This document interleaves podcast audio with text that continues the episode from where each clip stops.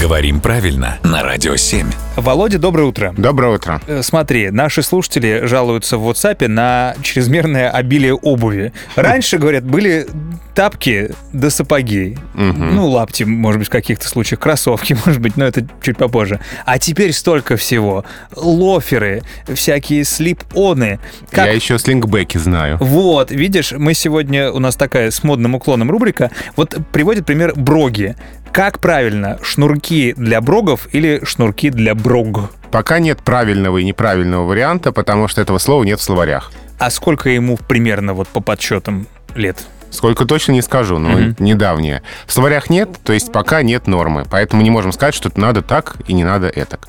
А можно сказать, что пока слово осваивается, возможно, лучше употреблять в полной форме брогов с э, окончанием «ов», чтобы нам легче было понять, что это за слово. А то можно припутать с А то- насекомым каким-нибудь. Но Ну, там нет брок. И что это за брок? Это это от брога, брок, у- у брока. А Что это вообще такое? Собеседника можно ввести в заблуждение. Да, да. поэтому, наверное, лучше пока с окончанием «ов», но посмотрим, как это слово будет дальше вести себя в русском языке. А там, как говорится, как пойдет.